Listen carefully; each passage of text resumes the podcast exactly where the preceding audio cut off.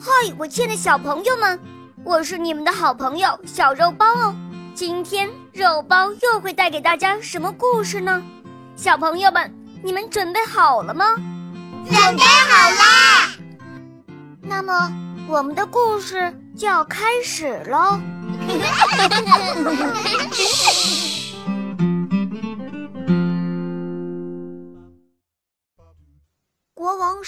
亚和他的一千零一夜，播讲肉包来了，第三集。山奴亚恐惧地对萨满说：“让他先下去。”但是萨曼拒绝，他说：“除非你先下去。”这个时候，女郎非常的生气，她说。你们两个挤眉弄眼的做什么？嗯，再不下来的话，我就马上唤醒这个魔鬼。因为非常的害怕，山努亚和他的兄弟只能按照女郎的吩咐来做了。女郎达到了目的，她让山努亚和萨曼坐在一边，从口袋里掏出了一个袋子，从里面。取出了一串戒指，这串戒指足足有五百七十个。他让他们俩看着戒指，并指着戒指问道：“你们俩知道这些都是从哪儿来的吗？”“不知道。”“不知道。”“这些戒指啊，都是在这个魔鬼睡觉的时候，别人送给我的。”现在，该你们俩送给我戒指了。于是，山努亚和萨曼不得不按照女郎的指令，脱下自己手中的戒指，递给了女郎。女郎收下了戒指，然后说道：“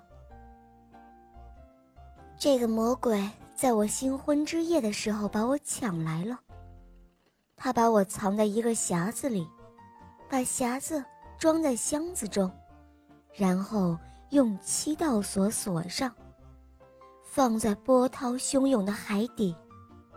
这是因为他知道，我们妇女要干什么事，是什么都挡不住的。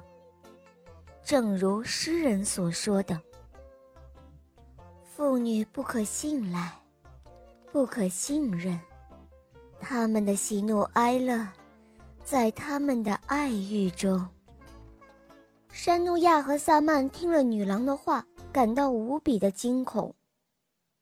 他们心想：这样一个神通广大的魔鬼，都会被一个女人所欺骗，而且上了他的当，可见，比我们可悲的人多着呢。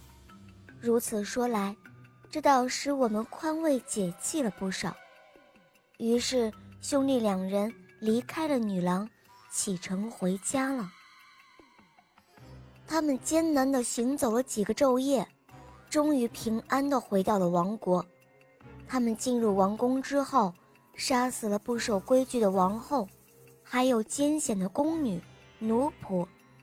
从此之后，山努亚深深地厌恶着女人，存心要报复，于是。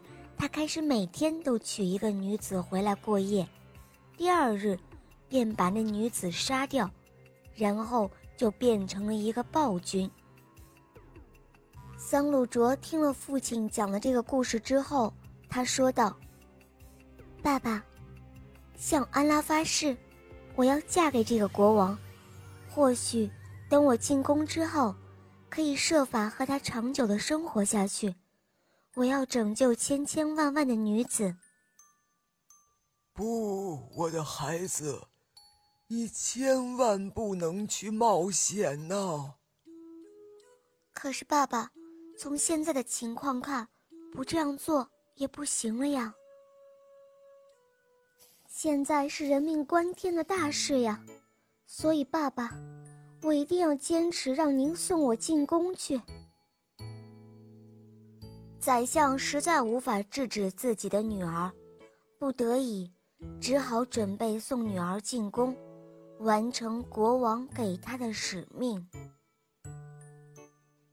临走前，桑鲁卓对他的妹妹亚德说道：“我亲爱的妹妹，我进宫之后，就让人来接你。你来到我面前时，就对我说：‘姐姐，请讲一个故事给我听吧。’这样，我们就可以安安全全的过上一夜了。我会趁机讲一个动人的故事。”凭着安拉的意愿，我的故事也许能够救活很多人的命呢。于是，宰相很不情愿地把女儿送进了王宫。国王一见这美丽绝伦的姑娘，顿时喜不自禁，当场他就奖赏了宰相。僧鲁卓一见到国王，悲痛地哭泣着。国王问他。你为什么伤心呢？他说：“国王，我有一个妹妹，希望国王施恩，让我和她再见上一面，最后告别吧。”国王已经被姑娘迷住了，当即就答应了他的要求，派人接来他的妹妹亚德。多亚德来到宫中之后。他看到了姐姐，高兴地和她拥抱着，他们俩一块儿坐在床边谈笑。多亚德说道：“姐姐，你非要给我讲个故事不可，让我们快快乐乐的过上一夜吧。”“好啊，只要我们的国王允许，我是很愿意讲故事的。”国王本来一直是情绪不宁。无法入睡，听了桑鲁卓姐妹的谈话，引起了他听故事的兴趣，于是他马上就同意了。这样，姐姐就给妹妹讲了一段故事。